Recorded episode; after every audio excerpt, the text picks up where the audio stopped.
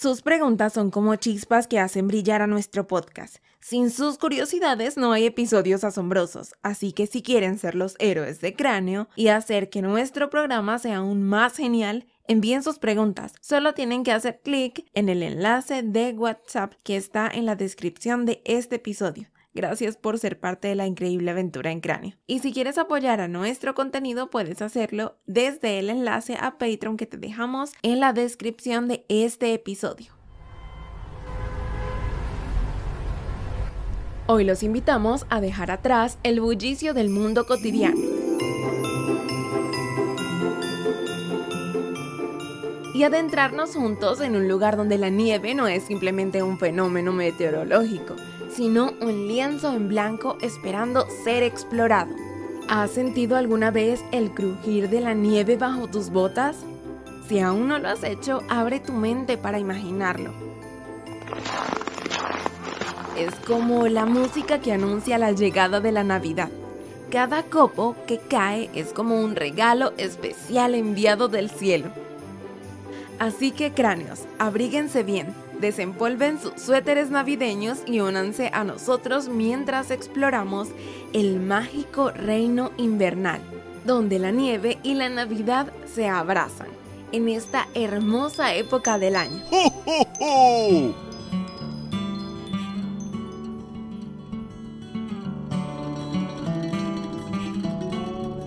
Y para guiarnos en esta expedición festiva nos acompaña una experta, Janice Maldonado. Ella es puertorriqueña, meteoróloga, en español del Servicio Nacional de Meteorología. ¿Recuerdan que es un meteorólogo?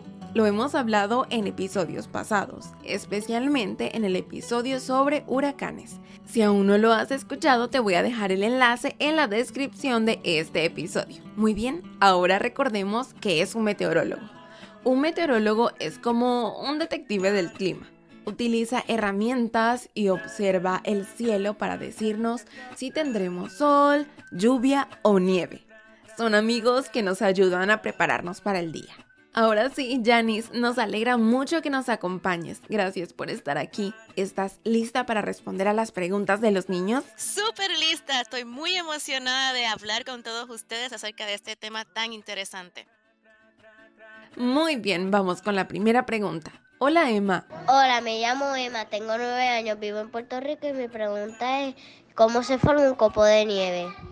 Hola Emma, qué gusto me da conocer a alguien más de mi país. Yo soy de Puerto Rico y pues qué gusto me da escuchar a alguien más de ahí. Me encanta que a pesar de que en nuestro país no caiga nieve, aún tengas la curiosidad de conocer más de la nieve. Pues te explico a ti y a todos los que me escuchan. En el cielo podemos encontrar muchas cosas como oxígeno, vapor de agua o polvo, muchas partículas. Un copo de nieve comienza a formarse cuando una gota de agua muy, pero muy, pero muy fría se congela sobre esas partículas que están en el cielo. Al congelarse, esto lo que va a crear es un cristal de hielo. ¿Y qué pasa con ese cristal? Que a medida que ese cristal va cayendo al suelo, comienza a chocar con otro cristal de hielo y después comienza a chocarse con otro y otro y otro. Se chocan unos a otros, pegándose entre ellos mismos. Y esto sucede mientras van bajando al suelo. ¿Qué sucede? Como está tan y tan frío en el cielo, van a formar muchas capas de cristales. Y cuando están bien pesadas, vamos a decir, se forman billones y billones de esos cristales de hielo. Ahí es que flotan y caen en tierra en forma de copo de nieve. Así es como se forman los mismos. Muchas gracias, Janice. También, chicos, es importante que sepamos que los copos de nieve se producen en temperaturas muy frías. Eso es cuando las temperaturas están a 0 grados Celsius o 32 grados Fahrenheit. Por eso es que cuando más uno ve nieve, cuando es en el invierno. Exactamente. Ahora, ¿qué les parece si vamos con un sonido misterioso? Voy a dejarlo sonar.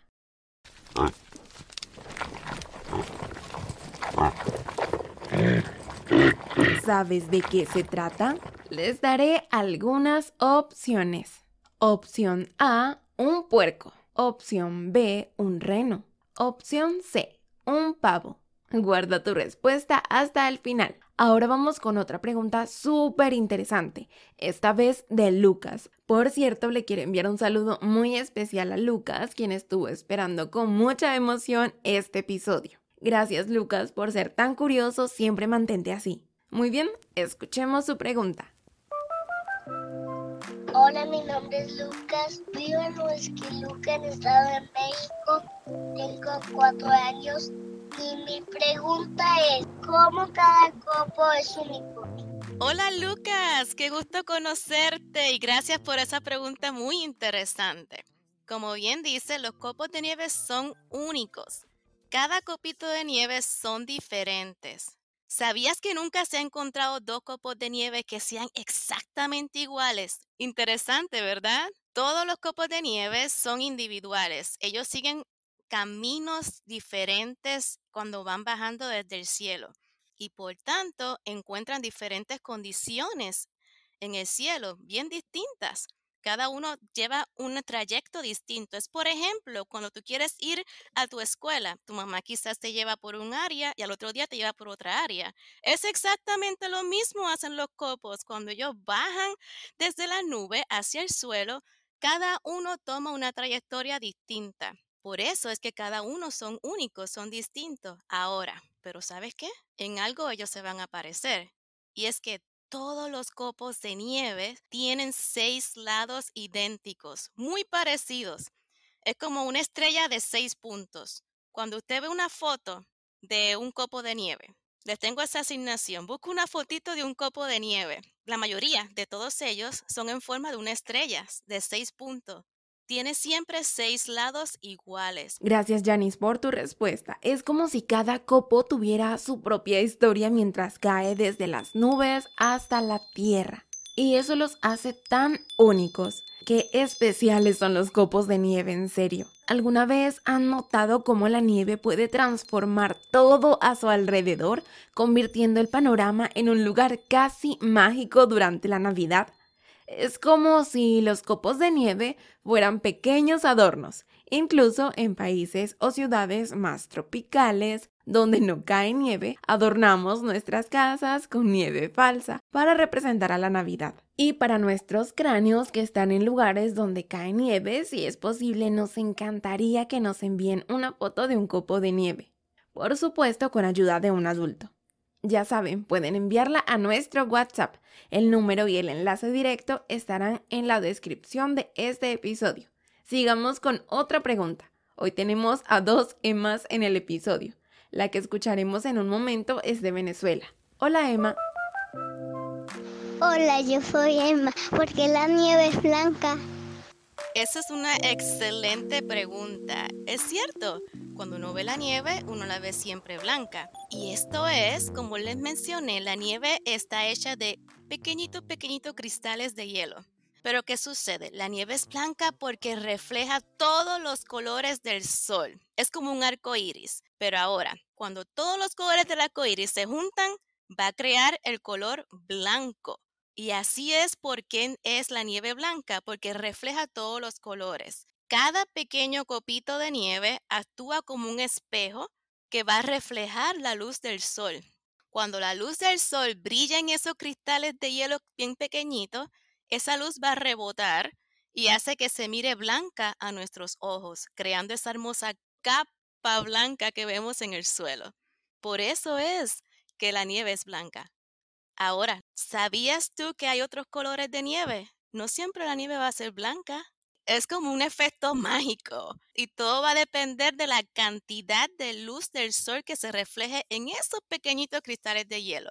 Por ejemplo, hay casos en lugares donde podemos ver nieve azul también la nieve puede ser color rosita, color rojo y todo va a depender de la cantidad de luz del sol en que se refleje en esos pequeñitos cristales de hielo, en esos pequeñitos copos de nieve. Sé que esto puede sonar un poco raro, pero es como un truco mágico de la naturaleza. ¿Has visto alguna vez alguna ilusión óptica? Donde tus ojos te hacen ver algo que no es exactamente lo que parece. O un truco hecho por un mago. Bueno, la nieve es un poco como eso. Cuando la luz del sol toca a la nieve, los cristales de hielo hacen un truco especial. Reflejan todos los colores del sol al mismo tiempo. Y ¡tarán! Vemos la nieve blanca. Es como si la naturaleza nos estuviera mostrando su propio truco de magia. Exacto, es una ilusión óptica. Exactamente. Y si en algún momento quieren que tengamos un episodio especial donde hablemos únicamente de esto y cómo el sol refleja sus colores en la nieve, en el arco iris, etc., entonces avísennos. Ahora sí, sigamos con otra pregunta de Lucas. Hola, mi nombre es Lucas. Vivo en Huesquiluca, en Estado de México. Tengo cuatro años y mi pregunta es, ¿cómo caen los copos de nieve? Bueno, todo lo que se forma en las nubes, todo lo que vemos en el cielo, incluyendo los copos de nieve, cuando se tornan suficientemente pesados, entonces empiezan a caer en el suelo, a la tierra. Gracias Lucas por tu pregunta y gracias Janice por tu respuesta. Me encanta. ¿Sabían que en algunos países la nieve es una parte muy muy importante de la temporada navideña? Y hay un montón de tradiciones. Por ejemplo, en Finlandia, la tierra de Papá Noel, las tradiciones incluyen visitar pueblos de Santa Claus y disfrutar de paseos en trineo tirados por renos. ¿Qué tradiciones hay en tu país? No importa si no está relacionado con la nieve. Por ejemplo, en mi país, Venezuela, en donde en la mayor parte del territorio no cae nieve, hay muchas tradiciones, pero por ahora les contaré solo una hacemos un platillo muy especial que solo comemos en Navidad. Se llaman ayacas y es una tradición muy linda porque toda la familia participa en la preparación, mientras que contamos cuentos, nos reímos y escuchamos nuestra música especial de Navidad llamada gaita. Ahora estoy muy interesada en saber qué tradiciones tienen ustedes en Navidad. Si están escuchando desde Spotify, pueden participar en la pregunta que dejamos para ustedes o también desde nuestro Instagram pueden participar. Hola, mi nombre es Melanie Canelo. Si quiero saber por qué en algunos países sí cae nieve y, y en otros no. Muy buena pregunta, me encanta porque yo soy de Puerto Rico y es una islita en un lugar bien caliente y en mi país no cae nieve y a mí siempre me ha gustado la nieve. Así que mi país es uno de esos lugares donde no cae nieve. Pero sí, hay otros lugares que sí cae nieve. La nieve cae en algunos países y en otros no, pero esto es debido a la temperatura y a la humedad. Cuando digo humedad me refiero a la cantidad de gotitas de agua que hay en el cielo. En lugares donde hace mucho, mucho frío, también cae, y en especial en el invierno. En los países cercanos del Polo Norte o del Polo Sur, por ejemplo, en Canadá, en Estados Unidos, en Argentina, en Chile, o aquellos que tienen montañas bien, bien altas, tienden a ser muy fríos. Y ahí esos países tienden a ver más nieve que en otros lugares. De hecho, en algunos lugares de estos países, la nieve cae y se queda durante todo el año. Vamos a dejar volar nuestra imaginación. ¿Qué harías si vivieras en un lugar donde siempre hay nieve? ¿Qué juegos inventarían o cómo sería un día perfecto para ustedes? Piensa junto con tu adulto. Tal vez harías una carrera de trineos. Harías un muñeco de nieve, construir tal vez una fortaleza. ¿Te gustaría esquiar o de pronto hacer una batalla de bolas de nieve? Hola, yo soy Emma. ¿Qué animales viven en la nieve? Muy buena pregunta, es cierto, porque hay muchos animales que les gusta la nieve. Hay muchos, muchos, muchos que les gusta vivir en la nieve y se adaptan y les encanta mucho el frío. Por ejemplo, yo sé que muchos de ustedes conocen lo que son los osos polares. Son los osos más grandes del mundo y típicamente viven en el punto más al norte de nuestro planeta, como es el polo norte. Otro animal es la lechuza blanca. No sé si lo hayan escuchado, probablemente yo estoy segura que quizás lo hayan visto en fotos o en películas. Esta lechuza blanca es como un búho. Se le conoce en inglés como snowy owl. Como les mencioné también, ellos les encanta mucho la nieve y el frío. A ver, otro animal, y me imagino que uno de los más reconocidos durante el invierno o en temporadas navideñas son los renos, que son unos tipos de venados, ¿verdad? ¿Se recuerdan las películas con Santa Claus que lleva sus juguetes en el venado? Les gusta el frío, les gusta el frío a los renos. Y los pingüinos. La nieve se convierte como en su hogar especial. Los animales que eligen vivir en la nieve en lugar de climas cálidos han desarrollado adaptaciones específicas que les permiten sobrevivir y prosperar en entornos muy fríos. Algunas razones y adaptaciones comunes son, por ejemplo, que tienen pelaje muy denso o plumas que los protegen del frío. También pueden tener capas de grasa especiales para aislar y conservar el calor. Sus patas están diseñadas para caminar sobre la nieve sin hundirse y algunos se mudan a lugares más cálidos en el invierno. Otros hibernan, es decir, reducen su actividad para conservar la energía. O también algo muy curioso es que desarrollan pelaje o plumaje que los permite camuflajearse en la nieve. Vamos con otra pregunta. Hola Santi.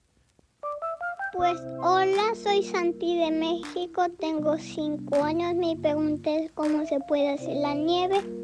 Sí, sí, es cierto, increíblemente se puede producir la nieve y científicos lo hacen para películas. También hay muchos lugares, por ejemplo aquí en Estados Unidos, y estoy muy segura que en otros lugares también, ellos crean la nieve en los parques para que así turistas y personas vayan y hagan esquí o deportes de invierno. Ellos la hacen. Lo único es que para poder crear la nieve de esa magnitud, de esa cantidad, se necesita de instrumentos especiales para poder realizarlo y los hay. Y como les mencioné, también temperaturas frías y diferentes instrumentos fuertes. Ahora, ¿qué vas a decirse, Janice? Pero yo quisiera crear nieve en casa. Ah, pues sí, puedes hacer nieve como dicen de mentiritas, pero puedes hacerla. Lo más sencillo que le puedo decir es, necesitarás hielo. El hielo muy picadito, bien triturado. Trituraré mucho, mucho, mucho, mucho. Lo trituras y le añades sal.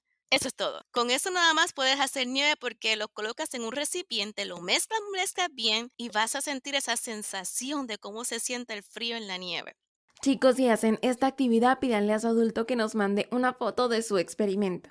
Janice, tenemos a muchos cráneos escuchándonos, cráneos que les gustaría aprender más sobre el clima y hasta ser meteorólogos. Cuéntanos por favor cómo ellos pueden convertirse en meteorólogos como tú. Ay, me emociona mucho el conocer que muchos de ustedes están muy interesados en seguir una carrera como yo de ser meteorólogos. Yo les digo, si a ti te gustan las ciencias, te gustan las matemáticas o la estoy más que segura que te fascinará ser meteorólogo.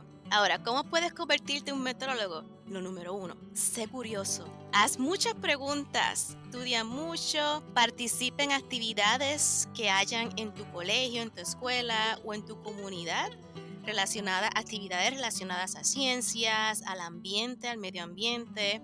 Y ya cuando seas adulto, considera entonces estudiar meteorología o ciencias atmosféricas en la universidad. Ese consejo es clave. Anímate a hacer preguntas, estudia mucho y participa en actividades relacionadas con la ciencia. Lo tenemos. Gracias Janice por acompañarnos el día de hoy. Disfrutamos mucho este episodio especial. Ay, muchísimas gracias a todos por la invitación. Esto ha sido realmente bien divertido hablar de lo que soy, de lo que me dedico y sobre todo de este tema de nieve que a mí siempre me ha encantado. Muchísimas gracias, espero les haya gustado. Claro que sí, nos encantó. Te agradecemos mucho y también agradecemos mucho al Servicio Nacional de Meteorología por ser parte de este episodio. Muy bien, ahora ¿qué les parece si escuchamos una vez más el sonido misterioso?